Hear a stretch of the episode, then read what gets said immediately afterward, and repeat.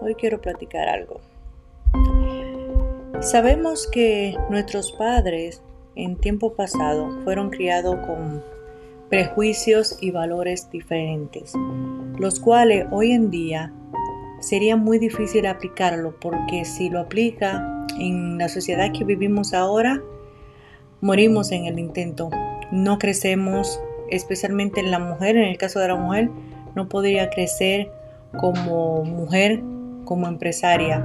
Tendría que ser y adaptarse al tiempo de ellos, ser simplemente madre y esposa y nada más. Desgraciadamente, vivimos en un mundo donde los hombres y las mujeres tenemos el mismo derecho de igualdad y para un matrimonio exitoso deben de existir las creencias positivas, donde la igualdad de oportunidades debe de ser la base principal del hogar, creando así un ambiente emocional y positivo. Lo mismo pasa con las madres solteras o divorciadas.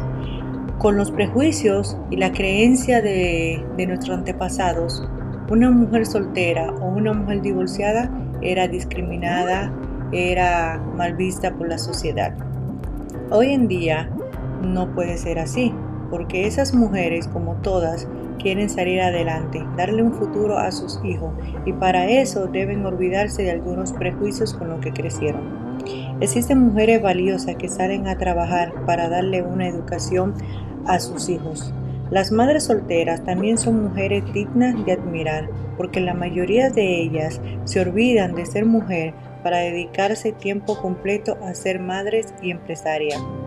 Por eso, si eres una mujer casada, soltera o divorciada, no importa, Saca tu fuerza, demuéstrale al mundo que tu vida es tuya y que la vive con la frente en alto, porque lo vales y sabes lo que tienes.